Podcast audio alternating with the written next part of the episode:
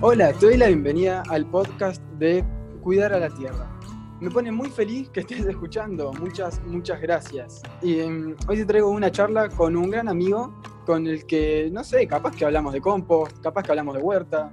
Vamos a trabajar un poco la no expectativa. Y yo creo que a mí mismo me va a servir y creo que a vos también. Hola, mi nombre es Franco Cheravini y te voy a estar acompañando en este podcast de reflexiones sobre huerta, compost, permacultura y otros temas relacionados. Quédate acá y charlemos un rato. Antes de comenzar, te recuerdo que puedes encontrarme en Instagram como Cuidar la Tierra para seguirme en el día a día, hablarme o mandarme fotos de tus logros o problemas para que te pueda ayudar.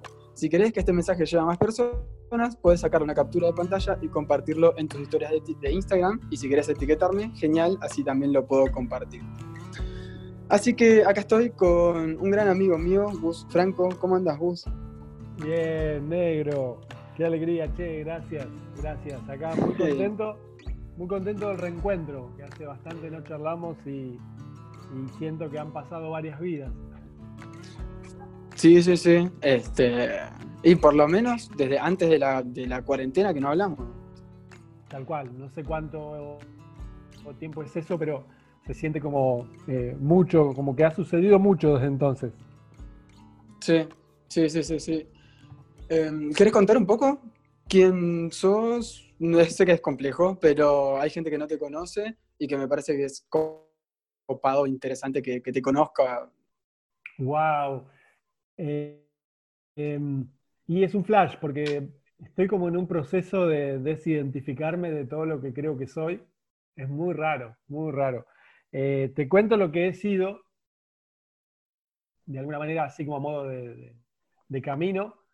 Ponele que vengo de ser un licenciado en sistemas, después eh, huertero, permacultor, abrazador, eh, facilitador de talleres, coach en transición de vida, pensador, no sé, reflexionador ponele si querés también, eh, y creador de, mundos, de universos.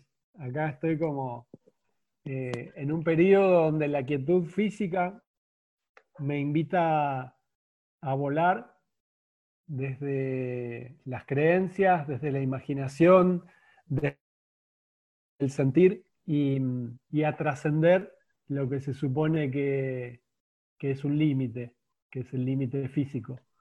Entonces, bueno, por ahí, por ahí estoy siendo hoy. Eh, desde hace un tiempo elijo llamarme Árbol, Gus, Franco, y bueno, acá estoy. Si querés, incluso nos presentamos mutuamente hoy, que hace tanto mm. tiempo que no charlamos que es como, bueno, hola, ¿quién sos? Mi nombre es Franco. Mucho gusto. Como tu apellido. Eh, y hace ya un par de años, que, o sea, de formación, me recibí de técnico superior en química. También, como vos, no me gusta o no, no me siento cómodo diciendo soy técnico químico, sino que simplemente estudié eso y me recibí de, eso. Y en el camino eh, me hice vegetariano y aprendí a hacer mi propia huerta, mi propio compost. Eh, y, y, en ese mismo camino me di cuenta que me gusta enseñar al respecto, me encanta enseñar. Ayer mismo me pasó que estaba dando una asesoría. Antes de dar la asesoría me moría de sueño, porque era así un horario medio de siesta. Y cuando arrancó me desperté, pero al toque. Entonces es, lo que me apasiona. Y, y, lo disfruté mucho. Y eso, disfruto mucho de enseñar y deseo que dejar que mi huella en este mundo sea que haya cada vez más huertas y composteras en todas las situaciones posibles, así que ahí estoy ayudando a personas tanto o más que nada en ciudades que cuentan con solo un balcón, una terraza, también a personas que tienen un patio grande, que pueden huertear, que pueden compostar a lo grande.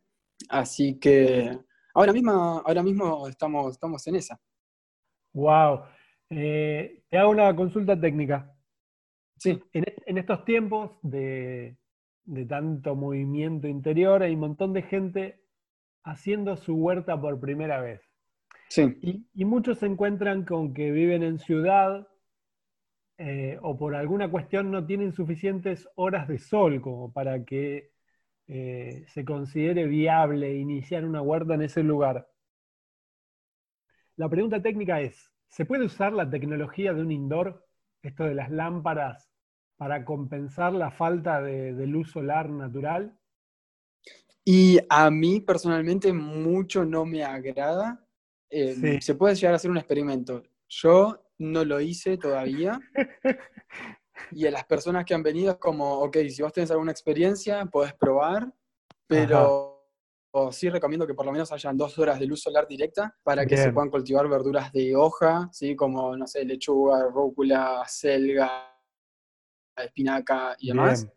Pero si no hay al menos dos horas de luz solar directa, se complica y bueno, no, no tengo experiencias con el tema de indoor y siempre voy a apuntar más también hacia lo natural. Así que lo que le diría a esa persona es, fíjate si quizás en tu mismo edificio, en tu vecino, vecina o alguien de por ahí, de la cuadra, de la manzana, del barrio, tiene el espacio, tiene las horas de luz solar, tiene eh, las, lo que se necesita y quizás hacer algún tipo de acuerdo, ayudarle a, generar esa huerta y que los frutos los terminen consumiendo los dos, que se pueda llegar a, dividir eso. Si no, se puede ir físicamente, ayudar de alguna forma eh, y solamente, eh, como se dice, dividir las cosechas. Pero por más que estemos en cuarentena, le puedes decir, mira, te, llevo las semillas o lo que sea, si es que no quieren compartir el espacio, o no, se puede, o lo que sea, pero iría más por ese lado. Genial. Eh, ¿Te han hecho esa consulta antes? Sí, sí, sí, me han hecho la consulta es, y siempre respondo lo mismo. Si no tenés por lo menos dos horas de luz solar directa, puedes llegar a probar con algo de rúcula, selga, a ver si es que crece, con cibulet quizás, o melisa o algo de eso, pero si no, este, sí, eso, hacer equipo en algún lado. Eh, bueno, que es genial porque contestamos más o menos lo mismo. Hmm. Que dentro de lo posible que utilicen eh, luz natural, todo lo que se pueda, que en todo caso complementen con, algo artificial, que busquen, si no, asociarse con alguien para eh, compensar esa carencia y que por ahí al juntarse seguramente suceden cosas súper interesantes y que además si hacen la experiencia con lámparas o con lo que sea, que me cuenten después a ver qué tal resultó. No sé cómo será el valor nutricional después de, esa verdura, pero bueno, entre no hacer por falta de luz y hacerla eh, de esa manera, bueno, igual ya es un montón de ganancia cuando, uno quiere empezar, vos viste que empezar con lo que tenga está bien. Sí, completamente. O sea, opino lo mismo, lo mismo, lo mismo. Así que gracias, gracias por, transmitir ese mensaje también. Gracias, gracias. La verdad que eh, una de las cosas que siento con este proceso fuerte que estamos viviendo es que hay un montón de gente volcándose hacia nuevas opciones, ¿no? Como buscando eh, o vivir más sano, más natural eh, en el lugar donde están, o mirando con, ganas la idea de irse a otro lugar donde haya más naturaleza, donde haya, eh, no sé, otro tipo de, aire. Así que es un proceso fuerte este que estamos viviendo, pero que, bueno, también evidentemente trae eh, cambios profundos y muchas veces son para mejor. Sí, y Sí, la verdad que este momento es un, momento de, bastantes cambios. Creo que en estos últimos meses de cuarentena tuve varios, varios grandes cambios personales. Dentro de ellos, uno grande fue que, bueno, renuncié a mi laburo y demás. Pero en estos meses creo que lloré lo que no lloré los últimos años de mi vida. Es como se juntaron tantas emociones. fue, wow, sí, bueno, la, quietud, esto de no distraerse, de no tener como ir a la oficina, al club, a visitar amigos, o no sé, tan, tanto estar eh, con uno mismo, me parece, y en un entorno eh, con los seres más cercanos, en, algunos casos, hace que laburemos intensivo, ¿viste? Como si, si el mundo se hubiera comprimido adentro nuestro y bueno, ahí ya no queda lugar donde, donde esconderse. Eh, a mí también me pasó algo muy curioso este lunes.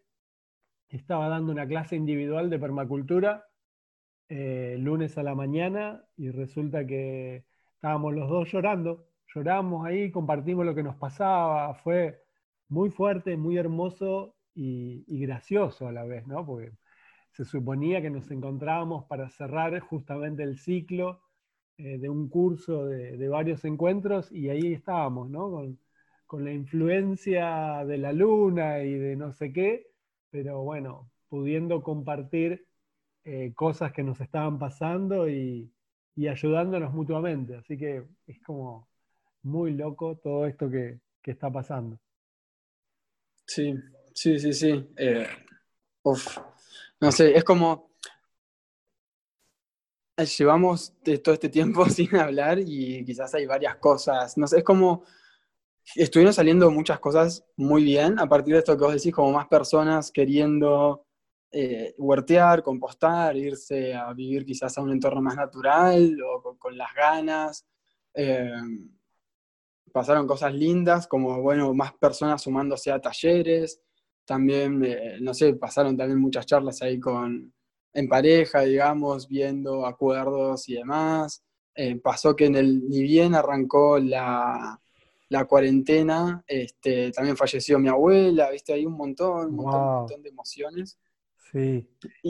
Y, pero bueno, dentro de, todo esto también lo que, eh, lo que me viene mucho a la mente en estos días, sobre todo, es que tengo muchas ganas de irme a vivir o de irnos a vivir a, una casa con patio y tener ahí nuestra huerta, eh, tener ahí nuestro, nuestra compostera, no sé, es como buscar tener el entorno natural en casa sería lo, ideal, pero también estoy viendo que tengo muchas ganas de generar algo local a, nivel comunidad barrial, sea, sea acá en este barrio, en el barrio donde fuera que me podría mudar, y tengo ganas de eh, hacer huerta comunitaria, compost comunitario, y yo sé que vos tenés experiencia con eso. ¿Querés contarme un poco cómo arrancaste vos eh, tu experiencia en huerta comunitaria?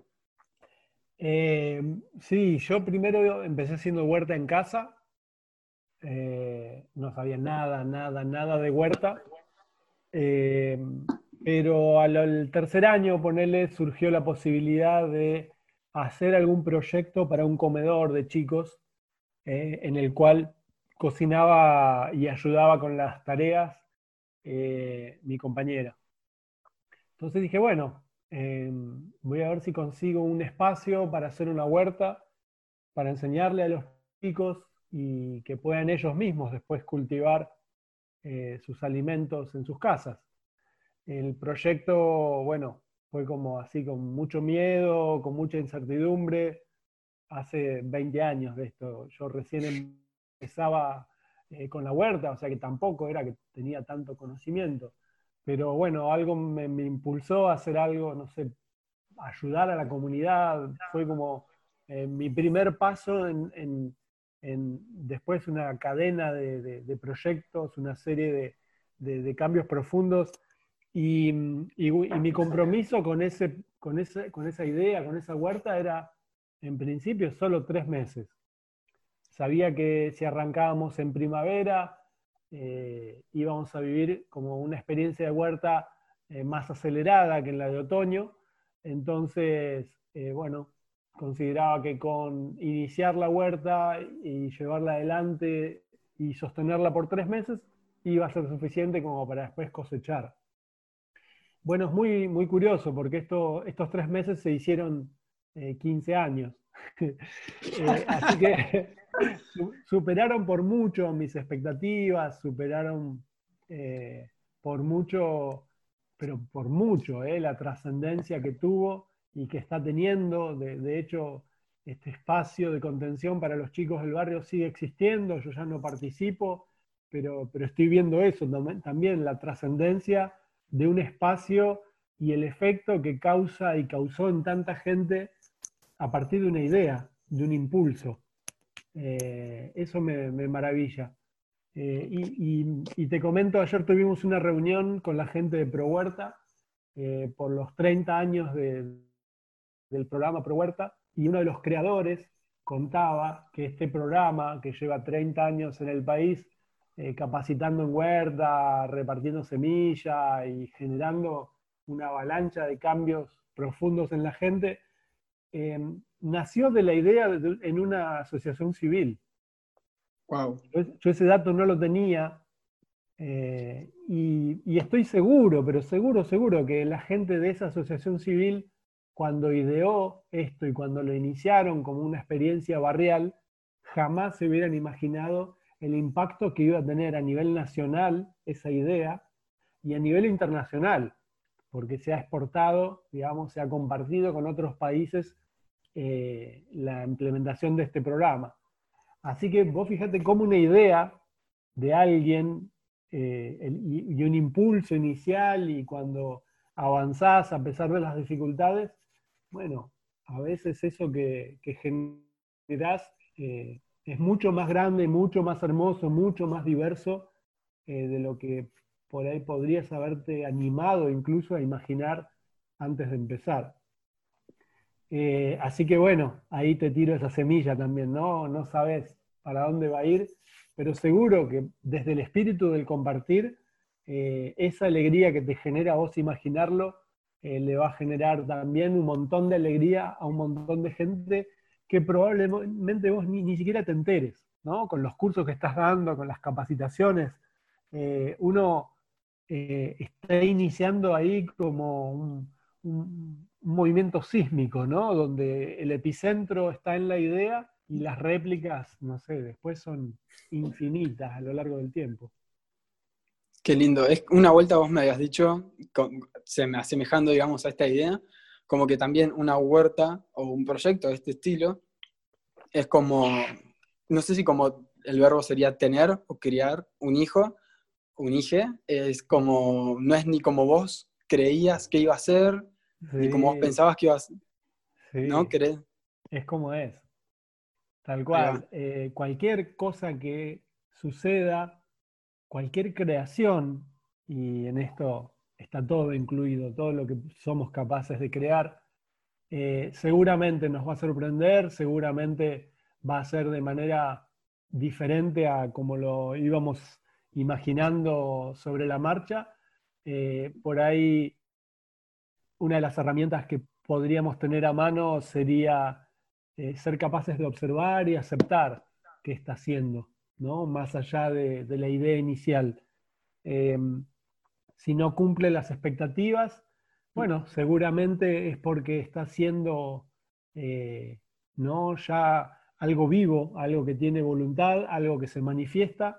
Entonces poder observar, poder escuchar, poder aceptar eh, lo que es como es, eh, seguramente también te va a ayudar a disfrutarlo tal cual como es. Esto me lo está diciendo a mí. La, la, la, la. es para vos, para mí y para el que escuche. Seguro que al que le llega es porque le tiene que llegar.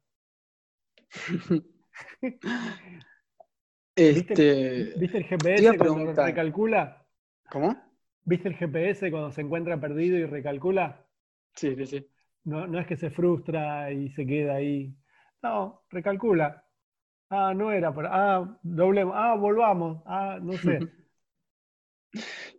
Sí, sí, sí. Gracias.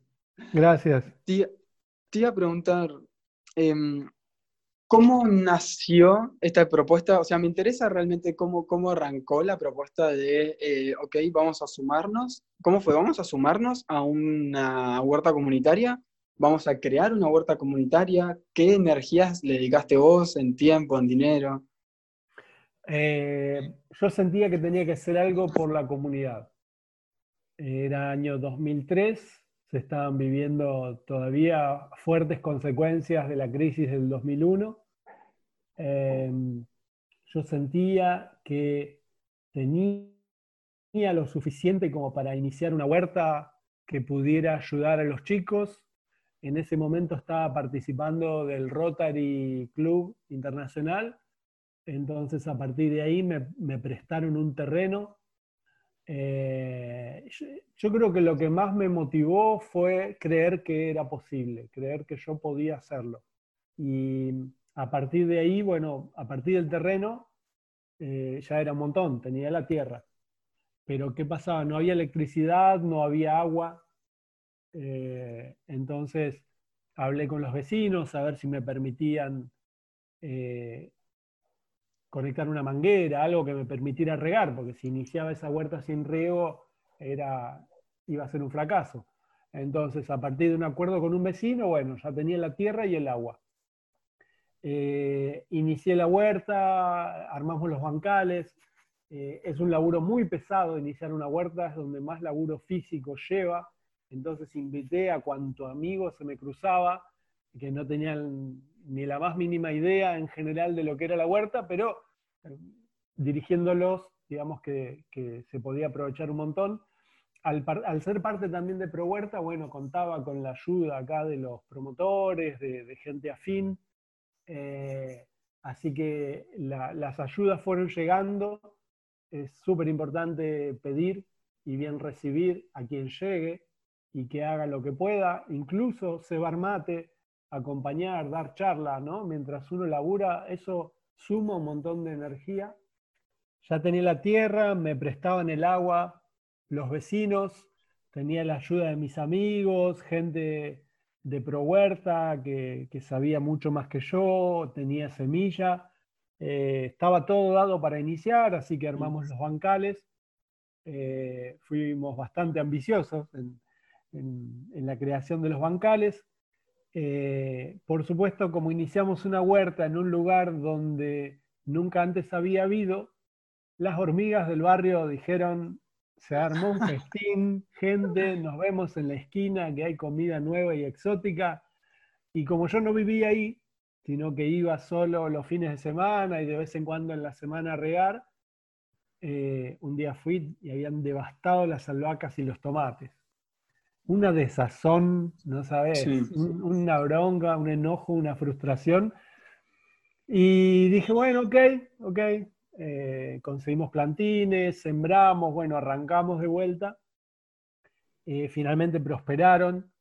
Eh, con el tiempo, bueno, todo fue creciendo bastante arduo, ¿no? Porque esto de no estar en el lugar donde haces la huerta, que por ahí te entran a romper o a robar, o que no lográs coordinar con el vecino que te presta el agua. Bueno, a pesar de todas las dificultades, el entusiasmo siempre fue mayor entonces pudimos superar cualquier escollo que, fue surgiendo, aprendiendo mucho de cada instancia, no solamente eh, tiene el costo, digamos, de, la dificultad, sino que la dificultad también eh, agudizamos el ingenio o trabajamos la paciencia o algo siempre suma cuando uno, cuando uno quiere. Así que bueno, prosperó tanto, tanto que finalmente tuvimos nuestra primer cosecha eh, y en el medio hubo un proceso, mira, ya que me das pie, lo, acabo de recordar, eh, resulta que yo armaba la huerta con eh, mis amigos, ponele, con alguno que me ayudaba, pero no invitaba a los chicos del comedor. Tenía cierta experiencia y sabía que si los iba a invitar a laburar, me iban a decir que no. ¿Entendés? Como no, estás en pedo, vamos a jugar al fútbol, ¿qué vamos a venir acá a la huerta? Entonces, se corrió el rumor en el comedor de que a dos cuadras de ahí estaban haciendo una huerta para ellos. Pero yo nunca fui a hablar, nunca dije nada, nunca invité.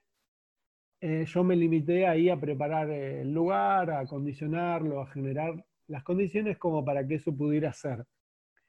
Y bueno, yo de pronto trabajando ahí en el suelo, veía que pasaban algunos chicos, ¿viste? Y cogoteaban, estiraban el cuello así para mirar y nada, en silencio, ¿viste? Ni, ni hola, ni chao, ni nada. Pero yo me daba cuenta que estaban como observando a ver qué pasaba ahí.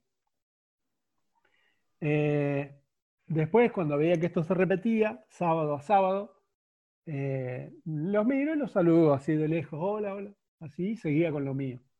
Eh, nunca ¿no? los, invité a pasar ni nada. Eh, y de pronto uno de esos que varios sábados fue y vino y miraba y, en algún momento por ahí saludó así en silencio, lo veo parado en el portón de entrada, ¿no? Del lado afuera. Y lo saludo, le sonrío y no le digo nada. Eh, y en un momento rompe el silencio me dice, ¿qué estás haciendo? Y una huerta, le digo. Pero nada más, ¿viste? como así, bien escueto. ¿Y para qué? Y porque acá cerca hay un, comedor y un apoyo escolar, le digo, y quiero armar esta huerta para, para ellos, para los chicos, para el, que quiere aprender y para abastecer de alimentos sanos. Ah, dice. Y se va. y yo me reía por dentro, era como delicioso el momento, ¿viste? Era como, ¡uh! ¡Qué bueno! Eh, y nada, no volvió, no preguntó más nada, yo no dije más nada. Al sábado siguiente también se apareció directamente en el portón y me dice, antes de decirme hola ni nada, me dice, ¿a vos quién te paga? yo le digo, nadie. Ah, me dice, y se va. Y al rato vuelve y me dice, ¿cómo que no te paga nadie? ¿Y por qué lo haces? Y le digo, porque me gusta, porque lo disfruto, porque creo que es importante, no sé, que la gente aprenda. Y así, ¿no? Fue todo un proceso muy gradual, muy hermoso eh, de aproximación. Eh, y, y yo como ahí dosificando, ¿no? La información, dosificando el ímpetu y hasta que, bueno, finalmente este primero entró y charlamos y, no hizo nada y yo tampoco le pedí nada y otro día entró y me dijo, ¿te puedo ayudar? Y yo, para mí era la gloria, imagínate, era como una felicidad. Y así, después vino con otro, con otro y con otro y se armó un grupito de base muy hermoso. Un día te voy a compartir las fotos eh, de la primer cosecha de maíz, de acelga, de lechuga, de zapallo, que estamos ahí todos eh, como en formación futbolera, eh, una sensación de logro, de alegría infinita, de wow. Y se armó un vínculo tan hermoso, una conexión emocional con los chicos tan linda, que no me pude ir, no me quise ir. Sí, yo había dicho tres meses, ok, pero después vino el otoño y dije, sí, está todo armado, esto costó un montón. Y, y bueno, había tenido tanto éxito el proyecto, yo me encargaba de difundir por mail en ese momento fotos y anécdotas. Era un spammer salvaje en ese tiempo. Eh, y Como ahora. dirección de mail que encontraba, la agregaba y mandaba, aunque no conociera ni supiera de quién era, mandaba una foto, un texto, dos fotos, otro texto, y estaba quien se enganchaba, ¿viste? Era como, bueno, yo tiraba semillas al viento y donde llegaba y germinaba se armaba una red. Así que un día hicimos una colecta para hacer la perforación de agua eh, hicimos todo el laburo de, hacer la instalación de la bomba, electricidad, un pilar. Te corta, construimos una pequeña casita, una torre de agua, un tanque. Bueno, no sabes, no sabes lo que fue, que te digo que ya eso excedió todas mis expectativas por mucho. Eh, la cantidad de gente que colaboró, gente que yo ni conocía, de pronto venía y ofrecía herramientas o venía a dar una mano un fin de semana y después no los veía nunca más. Y, una de las cosas que aprendí en ese tiempo era que el voluntario es voluntario. Por más que te haya prometido que iba a venir y que te iba a hacer y te iba a traer porque le sobraba, porque tenía... Si después cuando dejaba de venir vos te enojás y, y, al, y al reaparecer le reclamás y no viene nunca más. Si vos al que viene independientemente de lo que haya prometido, lo que no, eh, quién sea, si hace, si sabe, si no sabe, si vos lo bien recibís, le convías un mate, una sonrisa, un abrazo, eh, disfrutás siempre, siempre de cada situación. ¿no? Si el día era lluvioso, frío y éramos dos, bueno, por ahí se hacía lo mínimo o nada. Eh, tomaba unos mates, qué sé yo, hacíamos un fueguito. De vez en cuando cocinábamos algo y nos quedábamos al mediodía a compartir. Eh, en ese tiempo yo aprendí a aceptar lo que era. Cada sábado era una sorpresa, porque por más que yo planificara, después el clima, la gente, los chicos, mis ganas, todo eso cambiaba. Y, lo que se manifestaba, bueno, o me frustraba porque no era lo que yo creía, o aceptaba, honraba y disfrutaba lo que sí estaba haciendo, porque además eso era inevitable. Así que eh, ahí la huerta me enseñó mucha, mucha paciencia, mucho amor y, mucha aceptación por lo que es, que, que, en sí es maravilloso. Por ahí se nubla cuando yo lo comparo con algo imaginario que pensé, que creí, que esperé, eh, y ahí no disfrutás de, lo que el árbol te da porque esperás otra cosa, pero, pero bueno, eh, con el tiempo entendí cómo llevar adelante una huerta donde todo aquel que viene es voluntario, entonces no les puedo exigir nada. Ya es una bendición que estén ahí presentes brindando su, presencia. Entonces, ahí como si, te puedo transmitir eso, ya, ya es un montón. Me surgen dos preguntas, una quizás medio técnica y la otra de curiosidad. Primero, ¿qué, método usaban para la, para la huerta? ¿Sí? Que, o sea, ¿hacían bancales elevados? ¿Cómo, cómo se manejaban con eso? Y después, ¿de qué forma se linkeó con el comedor, digamos? Este, o sea, ¿el proyecto desde cero se linkeó con el comedor? ¿O vos arrancaste y después se fue juntando?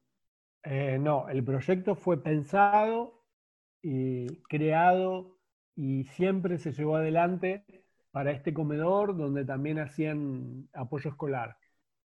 Eh, lo que sí fue como este proceso gradual, ¿no? De, invitación a participar, pero siempre estuvo concebido desde ahí, ¿no? Era una huerta orientada a estos chicos y a sus familias. Eh, los padres nunca aparecieron. Los padres venían cuando hacíamos choripanes o alguna fiesta a fin de año o juntamos eh, juguetes o libros para regalarles, eh, pero en general no, participaron nunca de, la huerta en sí.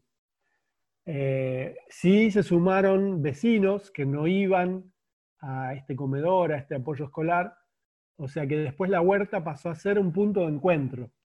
Después, en un momento, se complicó mucho todo con el Rotary, eh, tuve que devolver el terreno como que de un día para otro, fue muy traumático, eh, pero a partir de ahí nos recibieron muy amorosamente en otro lugar, así que mudamos la huerta, fue algo eh, muy fuerte y de mucho crecimiento también. Y ahí teníamos no solo espacio para huerta, sino que había una canchita de fútbol, así que alternábamos un montón de otras actividades entramos a coordinar también algunas actividades de vez en cuando con los scouts.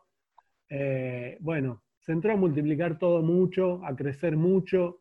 Eh, hemos llegado a tener encuentros de 80 chicos, una cosa increíble, hermosa. Y, técnicamente la huerta es la que promovía y promueve hoy Pro Huerta, ¿no? Huerta agroecológica, eh, bancales, en ese momento no teníamos tablas para delimitar, así que era eh, hacer un montón de tierra y, plantar y sembrar ahí. Y bueno, después rotación, asociación, compost, eh, todo lo que la huerta agroecológica propone. Eh, y, y, otra cosa que también aprendí es que cuando se suma gente, huertera, gente que sabe, que trae un conocimiento, no siempre estamos de acuerdo. Hay una señora correntina, muy aguerrida, muy hermosa y, difícil de llevar, difícil de tratar, que ella hacía la huerta a su manera. Y vos, ¿quién sos? Mocoso para decirle a ella cómo hacer huerta. ¿no? Y desde esta, desde esta relación así amorosa tan particular, ella hacía la huerta como a ella le parecía. Y por más que viniera el ingeniero Leverato eh, a decirle cómo tenía que... Ellos decían, no, usted haga como usted quiera, yo trabajo acá y acá hago como yo quiero. Eh, y esa también fue otra forma hermosa de aceptar que, que el que interviene, interviene como sabe, interviene como lo siente, que si yo voy a andar corrigiéndole o exigiéndole, y capaz que logro que no venga. ¿Entendés? Entonces, otra forma más de aceptar eh, la inmensa diversidad que hay de existir, no solamente de hacer huerta, sino eh, de, preparar el desayuno. ¿Entendés? Eh, la verdad que lo comunitario, por definición, me parece que tiene inmerso ahí el concepto de diversidad y de, y de variedad de colores y formas. Entonces, necesariamente cuando encarás un proyecto así, vos pulsás, vos invitás, vos abrís a que todo eso se manifieste. Entonces, primero tal vez te frustras mucho y con el tiempo vas aprendiendo a, aceptar y a bien recibir lo que es, digamos. Eh, te genera ahí como un, crecimiento profundo, emocional, espiritual que, tal vez eh, no estaba en mis cálculos. Y, y sin embargo, bueno, me ayudó después muchísimo para la vida. Hmm, gracias. Muchas, muchas gracias, hermano. Gracias. Eh, tengo que avanzar con el día, así que no sé si querés. Creo que esa fue una linda reflexión, pero no sé si querés dejar una mínima reflexión final, algo que quieras decir. Em, y que todo lo que aprendas en la huerta lo podés aplicar en la vida podés después hacer una huerta humana, podés sembrar proyectos, podés compostar emociones, compostar historias de vida y transformar la basura en nutriente. Eh, toda la sabiduría que te enseñe la tierra es un fractal que se puede aplicar a cosas chiquitas, cosas grandes, cosas personales, grupales, eh, de todo ámbito. Así que presta mucha atención, observa, nutrite y cuando lo sientas, semilla, compartí, multiplicá y, y disfrutá incluso de, los tropiezos, porque es, es parte de todos los sabores que trae la vida. Gracias, muchas gracias hermano. Voy a aplicar muchas de las cosas que gracias. estuviste diciendo. Gracias y me sirve también para el día de mañana cuando arranque una huerta comunitaria también, así que muchas, muchas, muchas gracias. Gracias, negro, gracias. Eh, te amo, te abrazo, te honro, te celebro y es muy probable que sea parte en algún momento de ese proyecto comunitario tuyo. Eh, eh, muchas, muchas, muchas gracias. te amo, hermano. Muchas, muchas gracias. gracias. Eso es todo por hoy. Muchas gracias a Matías Ortiz por hacer la música de inicio y cierre. Y mm, si querés inspirar el próximo episodio, me puedes escribir en Instagram, en Cuidar a la Tierra. Si querés buscarlo a Gustavo, lo puedes encontrar en Espacio Aini de Don Torcuato en Facebook. Y si no, te voy a dejar todos los datos en la descripción de este episodio. Muchas gracias por haber escuchado, pero sobre todo muchas gracias por cuidar a la Tierra.